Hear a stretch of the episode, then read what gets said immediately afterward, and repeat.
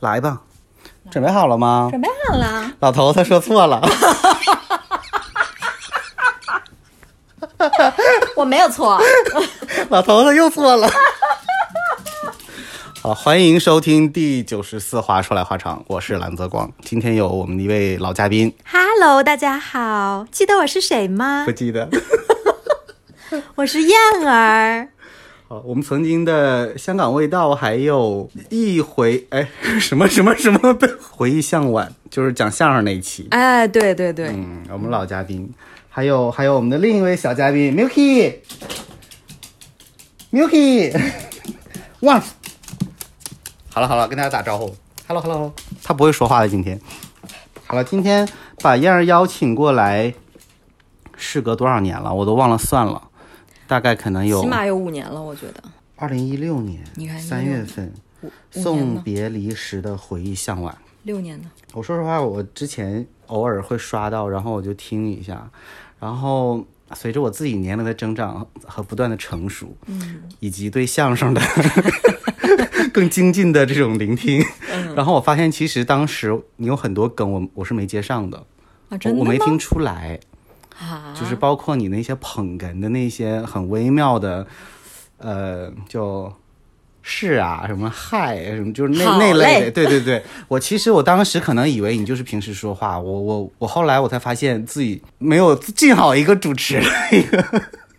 不，那证明我是一个优秀的捧哏。对，然后我才发现原来你听了这么多，那我真是都能背下来，对，然后连车祸版的分合班我都能背下来。对像这个我就已经 get 不到了哦，那我我我普及一下，啊，你，你没听过是吧？哦，可能没有吧，车祸版的分河湾是这样的，是在二零一几年的某一年，德云社的一场非常重要的演出，老郭和谦儿大爷他俩是压轴的，在晚上的时候，呃，给老郭和谦儿大爷这个压轴，就是前面热场的是烧饼，那个时候烧饼还是不出名的小胖子儿。然后呢，呃，给他俩的时间是十分钟。然后这个时候，谦儿哥在哪儿呢？谦儿哥说下午来了一朋友啊，喝酒的那个喝是吧？他到了德云社，他到了那个剧场我大概知道了，就是网上他们盛传的，就是谦儿哥醉酒捧哏。给老郭累得一头大汗，因为谦儿哥，因为你你如果作为观众的话，你没听过汾河湾，你觉得好像也就是他俩在插科打诨，因为谦儿哥表现的非常正常，脸也不红，然后也 也就是该捧的就是是他的肌肉记忆，但是老郭因为谦儿就是经常就东一句西一句了，因为他说的就不是原来的词儿了。啊，所以老郭是要想要顺着他说，结果刚顺没两句又跑了，所以就是那个就特别有意思，传说中的呃本上没这句。嗯特别有意思。你刚才说烧饼瘦了那个，我想插播一句，就是 好像德云社现在他们风靡减肥，然后好多人瘦了以后都很好看。这个在网上好像又像一个亚文化的小圈子一样，就大家在 在分别的去看他们都瘦了多少，然后就每个人的新发型，然后以及有、哦有没有多好看之类的，因因为老郭粉丝。老郭现在就是说他他成功不仅仅是因为他相声水平过硬，还有一个是他真的是很有这个头脑。那个岳云鹏嘛，算是临临危受命，就是因为当时台柱子都走了。就是那个、嗯那个著嗯著名的事情，小月之后他，其实老郭就在考虑这些问题了，他在考虑市场，他在考虑接下来是需要哪些人，跟现在米未似的，就是相声演员艺人化。对，所以所以就是你看现在就是特别受欢迎的孟鹤堂、秦霄贤、啊、新小鲜小先生他们，这这些都是女孩儿追捧的对象，年轻女孩儿追捧的对象。好，我们今天其实重点不是说相声，这个就是就着上次我自己的失误，啊，复盘一下，对对对，复盘一下之前的事情。然后因为最近几年，燕老板有自己的新事业，然后呢，其实一起出来压马路的时间比较少。然后我们以前是经常就着人生啊、宇宙啊，然后各种我种们对用用脚步丈量上海滩的年代，就各种天马行空的去聊很多事情，然后今天就刚好我们又约出来一下，然后就是一不小心聊一聊，话题就很深。然后呃，基于此，加上叶老板这几年由于各种机缘巧合，这个词应该怎么说？是皈依吗？还是叫而且不算归归入？就是找到了自己的组织。对，就是就算是有人庇护我了。你 你就直说好了，然后感觉怎么 听起来就玄而又玄的，就是应该怎么说是是呃缘分让我认识了我现在的师傅，然后我师傅是茅山派的一位修为的道人啊、然后他呢是有一定修为，并且呃还在继续潜心呃修行的，他会经常闭关。他本身是广东人。然后是因为太多上海的，就是商业也不能是巨头啦，就是。对，就是太多这种就是商业的这个邀请他来看那个风水，所以他就干脆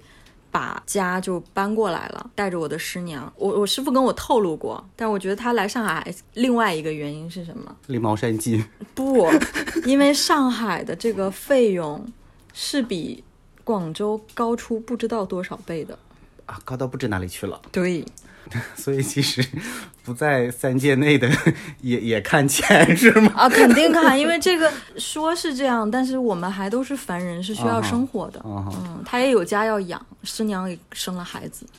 所以其实总结一下，就是燕燕儿找到了自己的组织的，或者说信仰上的一个思想上的组织。然后我不知道该怎么算，就是如果从宗教的角度上来说，其实是道教，对，他是只不过是道教，可能有呃在历史的进展过程对对对，中有很多分成了门派几。派。然后茅山派就是可能我们以往理解的。了解最多的其实就是就是香港的那些抓鬼片，啊、对吧？他们其实是茅山术的那一块，嗯、对对对。但是其实我不确定他们是否是有我误导观众，因为它更娱乐性嘛，对吧？这个事儿，我还我还我还真问过我师傅，就是我师傅的意思就是说，那他电影里面表现出来，因为、哎、那个林正英夸张，对林正英那些电影吧，其实我也没看太全过啊，我就是看过片段什么的。因为嗯他其实讲的主要是僵尸，然后主要讲的是林正英带着那些徒弟，就是叫什么扬善除恶吧。嗯是这个意思然后其实它还是动作片加对上那种戏剧的对对对，所以嗯就是我师傅的意思就是说，他传达的这个精神是我们茅山的精神，就是扬善除恶，嗯呃，用自己的能力和能量去把邪祟除掉。OK，嗯，但是就是呃，具体的就是里面的什么做法的那些方式啊什么的，因为我师傅没看过，所以他不知。OK，然后我呢，我我我觉得我可以作为一个热心观众，或者是说一个法术和宗教奇闻异事的一个爱好者，我以这样的一个身份跟燕儿探讨一下这些事情，加上我们两个平时呃也经常会对一些人生观、宇宙观什么的进行一些讨论，所以我觉得这次不妨就变成一个，也可以说像头脑风暴，或者是说这种意见交流之类的。嗯，因为我平时在抖音上也会关注一些博主，就是他可能会讲一些不同的民族和不同的一些宗教对于人世间，然后整个地球或者整个宇宙，他们是是怎么样的一种思路，包括人类文明是如何诞生的。然后我自己是认为，无论是哪种宗教，其实他都有一套自己的理论体系，去向人们解释他们是如何看待这个社会和整个这个宇宙，或者包括我们整个世界是如何。从哪儿来的到哪儿去，所以我觉得可能是一个很有趣的一个话题。嗯，然后包括其实我还得再反思一下，我多年以前有一个朋友，他是在比利时是学宗教学的，然后那个时候。我以自己当时很有局限性的一些见闻，然后我还跟他进行激烈的讨论。我觉得，因为他们最后落脚点就是所有的宗教都是人类的一种政治手段、祭啊，祀、祭祀，都是源于原始的那种祭祀。嗯当然，可能也是他当时，因为他那时候也没有毕业，他可能有他的局限性。嗯然后我就，哦不对，我看过仙儿，我觉得仙儿可准了，你那个东西就是不对，然后我就跟他 battle，对，然后呃，但是后来怎么回事就忘了，然后。这个人我现在也失联了，我又找不到他，但是其实挺想跟他道歉，然后以及想再重新听听他的那些观点的。对，反正我就介绍一下我自己的这些背景，加上我平时也挺对这些事情很感兴趣。我上小学的时候就天天看什么。《封神榜》啊，《八仙过海》啊什么的，然后就觉得对仙啊、道啊这些东西就很感兴趣。当然了，熟悉我的人也知道，我特别喜欢算 算命。然后这可能只是道家的其中一个非常非常小的一个部分。对对，我前两天还自己学了那个摇铜钱算八卦的那个东西，我就觉得嗯，因为其实其实从科学角度和数学上面来说，就是道家的这个以爻。阴阳，我觉得就是算术嘛，它就是算术和一个概率学。对，包括前几年你跟我提到那个河图洛书这个事情，然后就你跟我说完了之后，我有一次跟硕硕文主播，我们两个去了甘肃的天水，嗯，那个地方就是河图洛书的发源地还是什么，我不太记得了，还是还是哪个地，就是他是在那边创造出来这个东西，或者说他总结出来这个东西，嗯，然后还有当时他的一个好像是纪念。馆还是什么东西，反正这就是大概我对所有这些事情的一些片面的了解。嗯，包括最近我听到很多种声音，就是哎，现在有一个讨论叫元宇宙嘛，啊，元宇宙的这个讨论，然后那些 IT 的人士他们认为世界就是由一和零组成的。嗯，对。当然了，同性恋也是这么认为的。然后非一即零，对，但是其实你发现周一和零在周易里边就是阴和阳嘛。然后我有一个很大胆的假设，当然这个就是很唯心的一个角度了，都是一种假设而已，大家只是就听一个乐呵。就是有可能我们现在就是活在一个游戏中，由一和零组成的一个代码中，只不过我们有了自己的意识。当然这个意识有可能也是。我们的游戏玩家，上一层的游戏玩家，他赋予我们的，我们以为我们自己有意识，但是实际上已经，你的人生都已经被操控好了，就跟我们在玩游戏，游戏的中的人物一样。我能理解，因为就是你你的这个，呃，想法也好哈，就是这个，这就是我们所说的。那个宿命论，现在其实就是在社交网站或者是这个呃传媒界，还有不少人是这样的想法。就是我我相信肯定有很多人跟我是一样的想法，但是有很多人肯定一定不认不认同，就是说你这就是 bullshit 扯淡啊！但是你设想一下，如果我们就 就所谓的 Web 三点零，他们现在所倡导的这个去中心化的元宇宙，如果能达成的话，嗯，且。他在那个里边形成的所有这些有意识形态的这种角色或者是人物也好，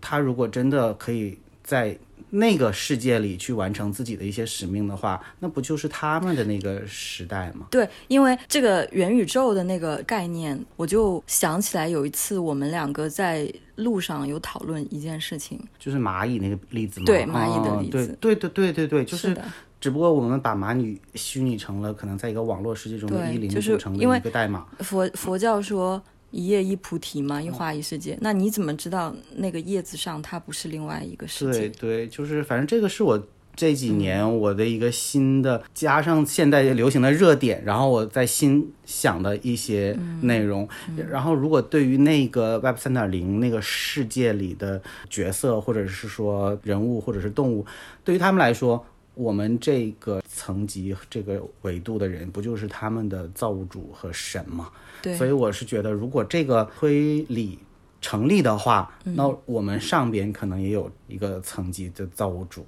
这只是我想的一一个方向啊。但后来就是也可也有很多其他其他的思路，比如说像什么平行宇宙啊这些东西，包括前两天抖音刷到有介绍中国的那个《山海经》。嗯，他的理论就是说，你怎么知道《山海经》里提到的那些动物真的不存在呢？就一定是虚拟的呢？他他能写的那么详细，他说明他当年一定见过，只不过他现在灭绝了。你这就是又是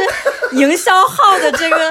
哎呀，这个叫什么？也不是怪力乱神，营营销号的这些就是不是？但是他不是你就当一个理论去听嘛？他没有依据啊。他如果他如果有依据的话，我我会他那个里边有很多很多动物，然后他说就是现在已经发现了两个跟他描述的很接近的，但是具体叫什么我不知道啊。然后就是说实际上是有，就是你就对它长得就是跟他描述的很很像，但是因为我没有去求证过这个东西到底是那不是有，对啊那还是他批世界上出来的世界上每每天有那么多消失的物种，啊？对呀、那你你哪知道就是什么几百万年前还是什么时候，是不是真的有龙？然后它可能灭绝了，或者是它进化了，就腿儿没了，变成蛇了之类的啊？不知道是不是我们也一起讨论过，就是各大洲的那些文明都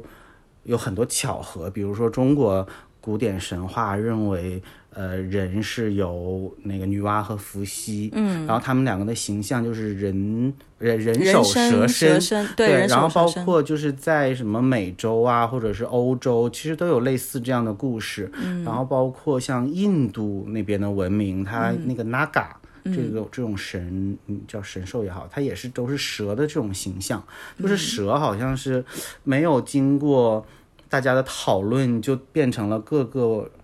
大洲的文明都会把它变成神的这样的一个地位。嗯，就不知道是不是因为那个时候的人，他真的是遇到过这样的一个文明，或者是说神，然后他就是这个形象，所以都传下来，包括一些壁画可能有这种体现。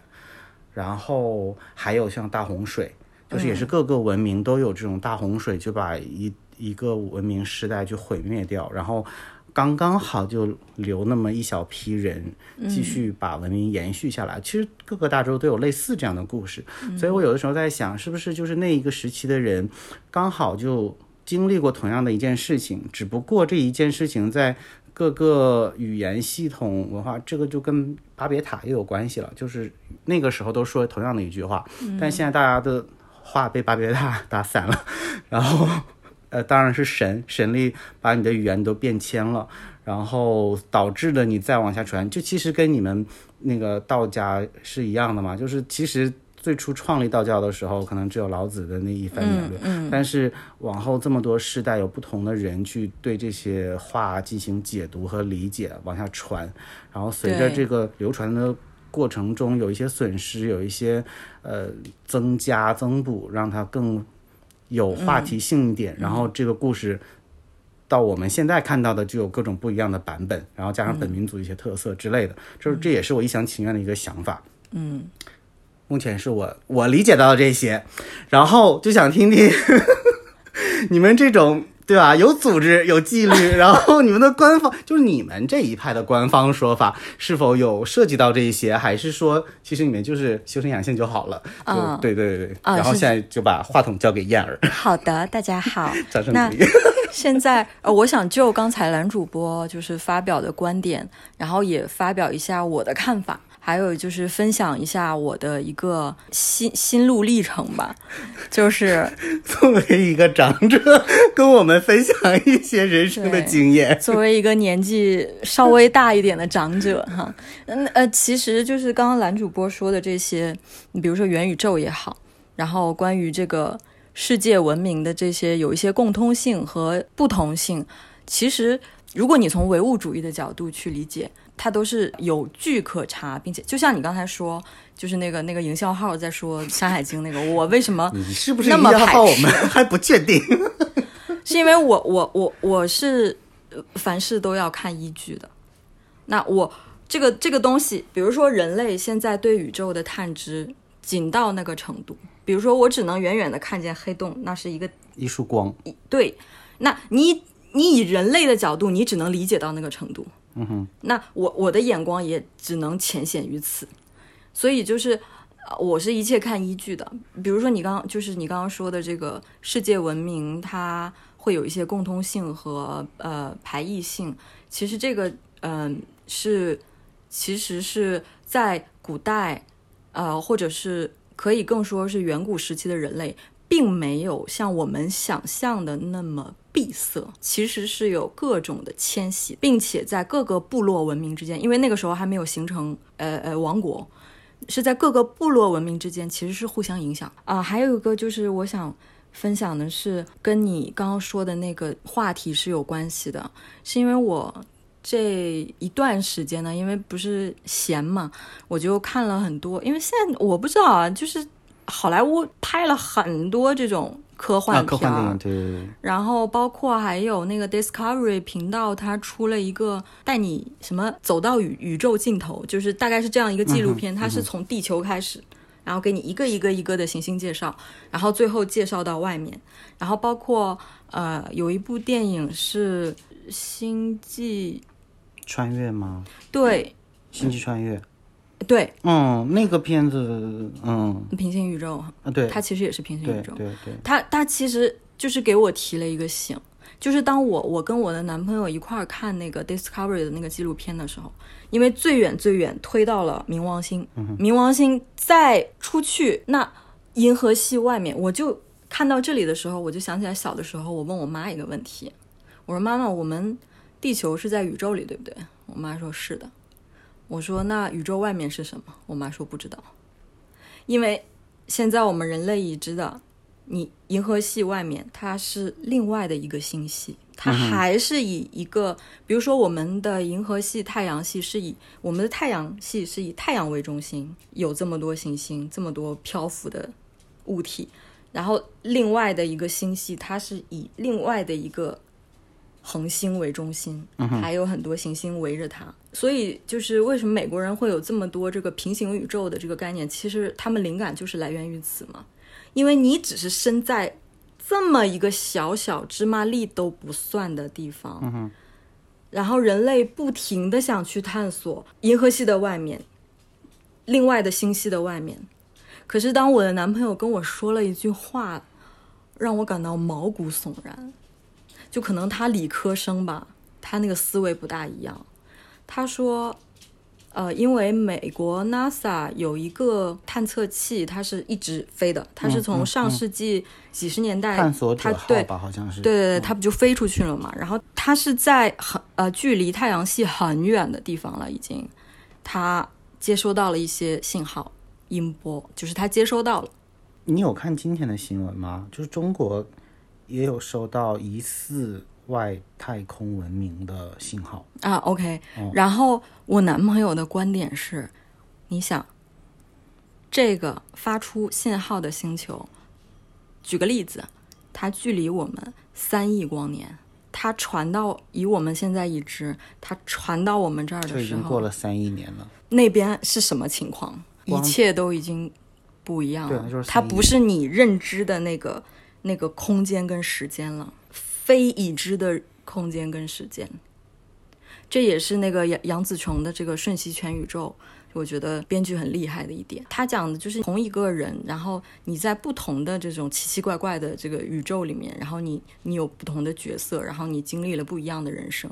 但这跟那个灭霸的那个电影，他其实美国人这个他对他核心都是一样的啦。但其实它都是属于那个就什么弦理论，以这个为一个最大的理论基础。是。就是灭灭霸的电影当然不是在讲这个，但是就是他有一个情节，嗯。就是他们想这群人想要把灭霸打败嘛，然后当时他他们请那个神奇异博士，士他们请奇异博士去，嗯因为他是唯一一个可以在不同宇宙中去穿穿梭的一个人。嗯然后就说你去看一下我们打败他的几率有多少。然后当时有一个大概那段台词就是你这一去去了多少个宇宙，然后他就说他去了多少多，嗯，然后每一个宇宙。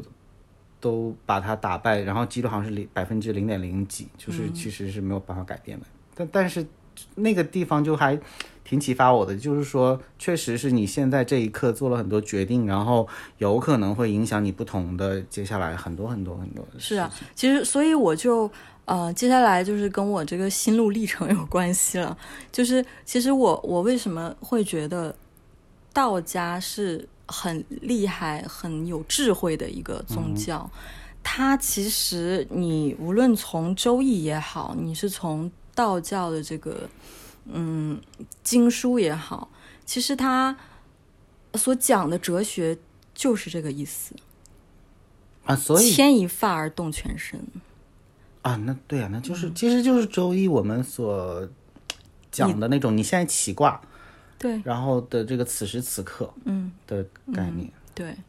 所以就是我想说，我我还想说，就是我为什么选择就是那么痛快的，因为我是对任何宗教，其实我原来很唯物的，就是我是对任何宗教是持怀疑态度的，因为在我心里，因为宗教它经过了几千年的发展，它形成了现在的，比如说三大宗教。嗯那在我心里，其实它就是一个政治手段，嗯嗯，它是为了它是统统治者去领导和臣服人的哈。但是当你深入的去，呃，当然我也没有深入啊，因为我是呃几个教的话，基督教，然后佛教跟道教，我都只是浅浅的去探索过。我不能说我深深的去探索过，因为第一我没那个能力，我只是有自己的理解，然后我最后选择但。其实看缘分嘛，就是你对到这儿的时候，你突然就觉得，哎，我想跟你深入的切磋一下。嗯，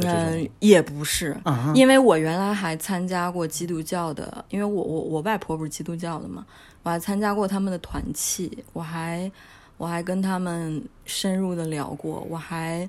啊、那你最终没有选去过择他，礼拜堂，对，所以就还是缘分没到。不是缘分，啊是基督教的教义，包括佛教也是，他们没有能完全让我感到有归属感吧，就是不能完全让我信服。所以你就是在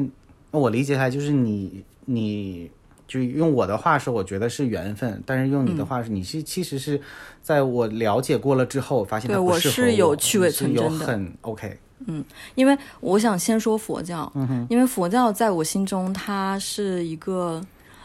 啊、一个一个非常纯净的一个存在，它是嗯，就是我们以前聊过的这个话题，其实佛教是东方哲学，嗯是非常高深的东方哲学，是释迦牟尼他嗯、悟出来的这些道理，他写成经文，然后传世下来，然后啊、呃包括后面的其他的这些布拉布拉经。但是我我读了一些，然后我甚至看了一些大家，比如说，嗯，这个我们不讨论啊，就南怀瑾他对、嗯呃一些经书的这个解读，我是觉得他是非常棒的哲学，但它不是神学，佛保佑不了你。但我可能是说，这个我们放到后面再说。嗯就是你你相信任何事情它都是有能量的，你就每天自己念，我特有钱，我特有钱，我特有钱，哎，没准儿呢。对，这不嗯就是他们那年诺贝尔奖的那个，就是你在这边起义，然后宇宙中有某个点跟你有呼应，不就是这么回事吗？是啊，所以世界是唯心的。是，但是呃，呃，我接下来要说基督教，嗯哼，哎，等一下，你刚才说，那你认为佛教不是不是神学？对但但是你它是哲学你。反而反过来，其实你认为道教是神学。等一下会有对这篇解释吗？对对对会有这篇解释那你先再说基督教。然后基督教是让我最不舒服的一个一个一个教义，可能是我跟的那个团不对，因为因为那个团是营销团儿，不是他那个他是一对老夫妇组的，具体的名字我不能说。嗯，老先生是物理学家，很有名的物理学家，老太太是前插党军官女儿，大小姐。都说不能说，还说的这么详细，所以其实 其实你给到这些信息，就是我们如果真的想要去查，是可以查得到的一个很大的组织，对吗？就是一个教派。不是，他们就是正常正常的基督教，只不过就是因为这个老夫妇，基督教在国内也有很多教派，就是有哦是吗你知道，尤其像河南那一块信众，就是 那我觉得这个其实就跟佛教一样了。那你还分藏藏传佛教呢？它就是到了本地，它会有水土不服。对，但是嗯就是就河南那一块的，就好像似乎就是中国的基督教协会也不太认，然后嗯、呃那个罗马那边也不认，就就是他们自己编出来的一个教。那这个是那这个是邪教，不在我们讨论范围内。而且每个村儿都觉得自己是正统。还 好，我我我我这个老先生物理学家啊，他我们是正常的很小范围，因为他们作为基督教的信徒，那其实他算是以半个牧师的身份来传道的。嗯哼，那他当然希望吸收更多的，就是来来来来相信他们基督教的信徒。嗯哼，所以那我那个时候作为一个刚出社会的小姑娘，我是跟着我的学呃某学长我们一块儿去的。我学长是非常虔诚的基督教徒，然后我说的让我不舒服的一点是，他们的理论，因为他们的理论就是基督教的排理论。他他他给我看那个那个圣经啊，嗯他给我看依据啊，因为老先生老太太都是受过高等教育的人，他们他们这个洗脑的手段是非常高明的，他们非常的排他。呃，对我他看过他一些，他说有一个小姑娘说我的妈妈是信佛，那我信基督教，结果老老老太太就说佛教是邪祟，不可以。你信基督，你家人不可以信佛。对，就是用我们的那种，别说宗教的那种伦理，而是用人间的伦理来说，就是你在妨碍别人，对，你你要去干涉别人。然后并且，其实，在每一个教义里面都会有这个这一块的内容，就是关于钱。嗯哼，圣经里面是有写的，你要你是信徒的话，你要拿出你收入的百分之十还是几，去呃供奉，供养。嗯对，去供奉供奉上帝。我得插一句，就是。嗯这期节目的所有言论仅代表嘉宾自己本人的观点，和本台没有关系。我一会儿实名认证一下。然后这个就是基督教让我不舒服的一点，嗯哼，就我呃关于钱我我没有不舒服，因为他也没有要求我交钱。就是可能在我们以往的认知中，就是觉得我信一个东西，其实是我随心愿的，但是他会强迫你 PUA 你，对，是吧？而且并且他们的意思是说，嗯，他们确实也是，就是跟佛教它有一个共同点，因为为什么它能成为三大宗教？嗯它其实导人向善的。嗯，当然，当然，嗯，它是因为它它每一个宗教它有自己的宗教故事，然后让你去有这个信仰，让你去相信。它的最终的目的是导人向善的，是让你发扬善良跟美好的，而不是去像某某教一样去排除异己的。但是，呃，这个是基督教，那它之所以能能发展成今天这个样子的原因，但是它其他的这个教义，尤其是在我读了圣经的一部分之后，我是不能认同的。嗯哼，嗯，然后那再说回道教，就是我原来接触道教，我没有像像我师就是接触我师傅的这个茅山派，我是去浅显的读了一下《道德经》和《周易》，没读完，太难了。然后呢，我是首先我认为它是非常非常高明的科学，我觉得很厉害，非常厉害，厉害到可能是我这个理科白痴啊、呃比较佩服的。举个例子呢？就是从比如说哪个段落让你 OK，你比如说《周易》，它是数学，它是概率论，但是我就以一个小白的身份，然后嗯。来、来来咨询啊，就比如像《周易》，我也没有通篇的看过，但是就是看过一些些的文字，嗯。就在我看来就是一些很晦涩难懂的文字，但是你们。已经很了解的这些人士是怎么把它就是跟数学，我逻辑上我知道它是数学，但是嗯。是基于我刚才的提到的那些，就是我对于这个世界的认知，我知道它是通过算术算出来的，它可能是某种规律的总结。对，但是你们是怎么把它就是看懂了，觉得哎，这个是数学？因为现在的我们所知道的这个八卦八卦图叫伏羲八卦，呃，对，好像是说他在整理过一次，他根据洛书河图整理出来的伏羲八卦，所以之前还有个叫先天八卦。对哦，就是这个现在的这个全书，就是八卦，我们分大家看过那个一横，然后还有个断的，嗯，它叫爻阴阳阳，对，阳阴阳阳阴阳两爻，它是有不同的排列组合，啊啊，根据这个不同的排列组合去对照当时的这个你所身处的，就是怎么说呢，situation，situation，然后去分析，去给你一些参考。它其实是这样的一个一个概率论。我我我的意思是它。这个等于你最后在推导的这个部分了，那这个就是我能理解的事儿。嗯但是对于经文本身来说，它我坦白了，我没看过，我不知道他写了什么。但我觉得他就是文字，文字的啊描述怎么把它，就是你会立刻觉得它算术是科学。这个阴阳爻它就是算术，因为你最后这些阴阳爻你排列出来，就是这这乾乾乾坤这个这个列阵，太太极生两仪，两仪对生，它最后它会排出来六十四卦，嗯哼，然后这六十四卦是有各自的卦象的。然后每一个卦象的爻变。就是他要具体的，因为我也没有那么深入的感受到了，就是个半吊子。那我们现在，比如说我们口语里面说的变卦，就是这儿来啊。我我我我算了，我会。那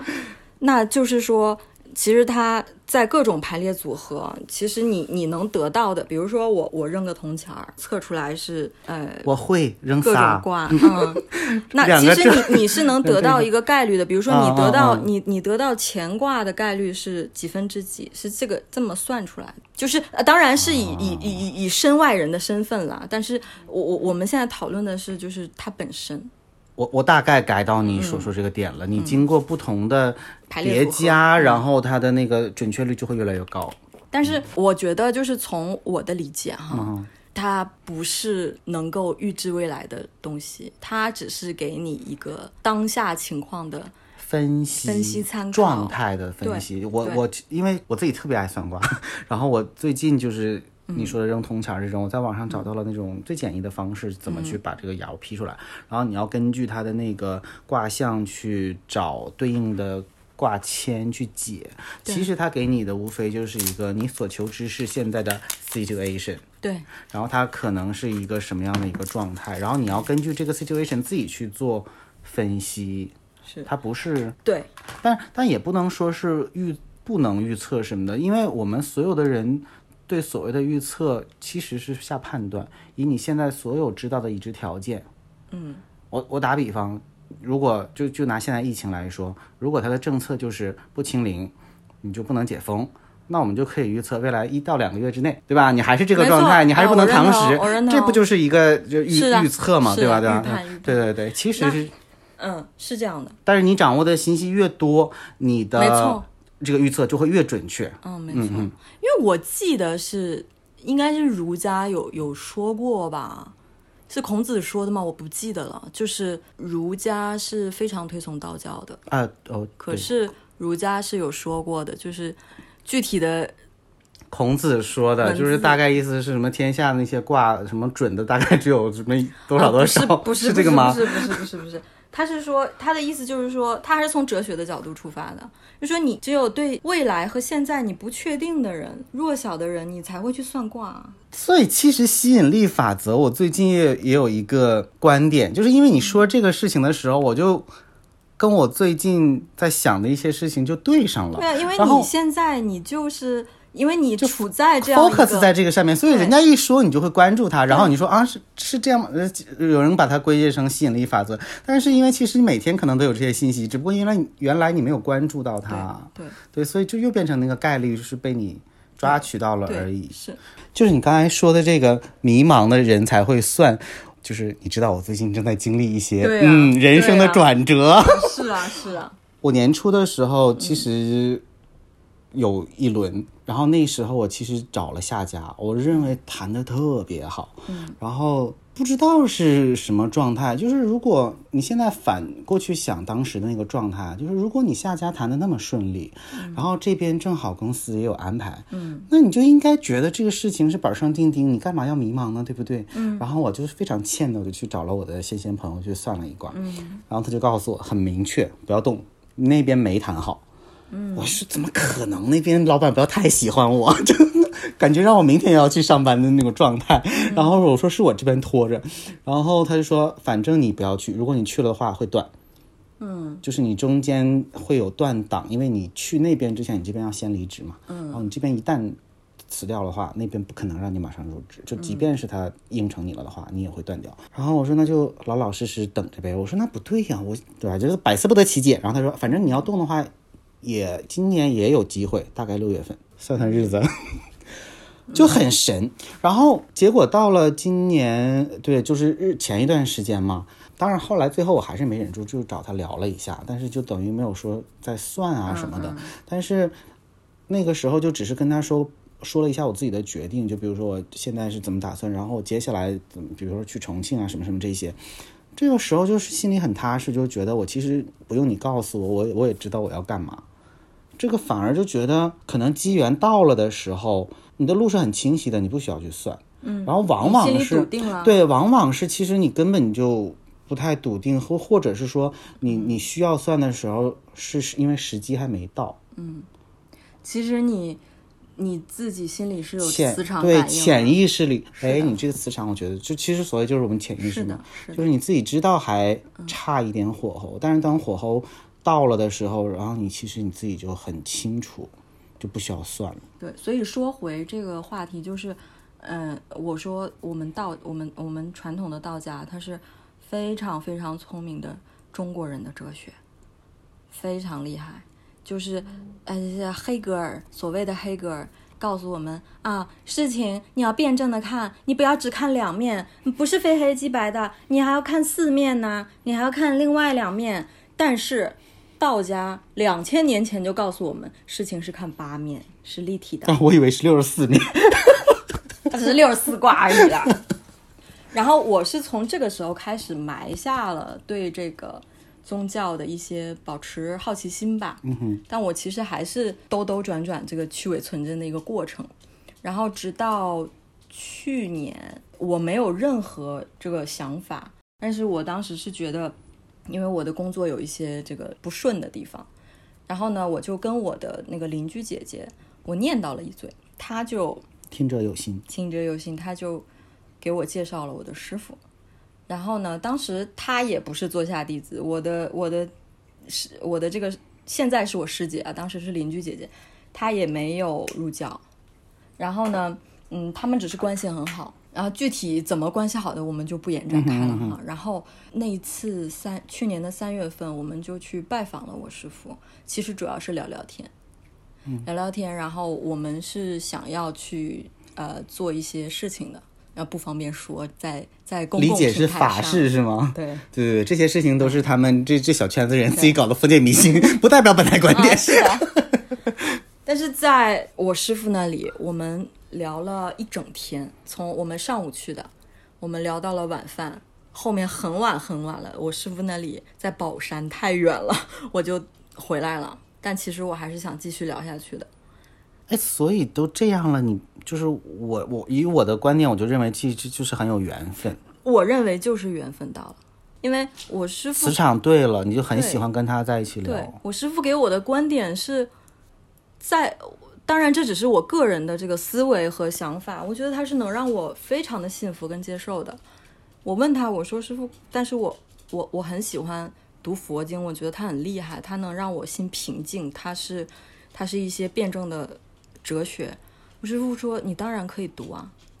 他说我自己也读，嗯哼，我们不排斥其他的这些智慧的东西。嗯哼你也不可以排斥。然后还有就是，他说师傅的意思就是说，就从大的角度上说，因为我们的那个念功第一篇就是我们现在叫扉页，那个扉页上很隆重的写了几行字，其中一行叫“尊师重道，遵纪守法坚坚持共产党的领导，爱国爱党。”，对弟子们的这个规范。嗯，哎，我我先明确一个概念，就是可能是定义上的，就是你们这个刚才那词叫什么？念道不是？念功，念功？嗯，所谓的念功是你们的一个术语，是不是？对，是术语。就是类似于我们读经或者是学习这种，对对对，明白？刚刚说的那一本东西，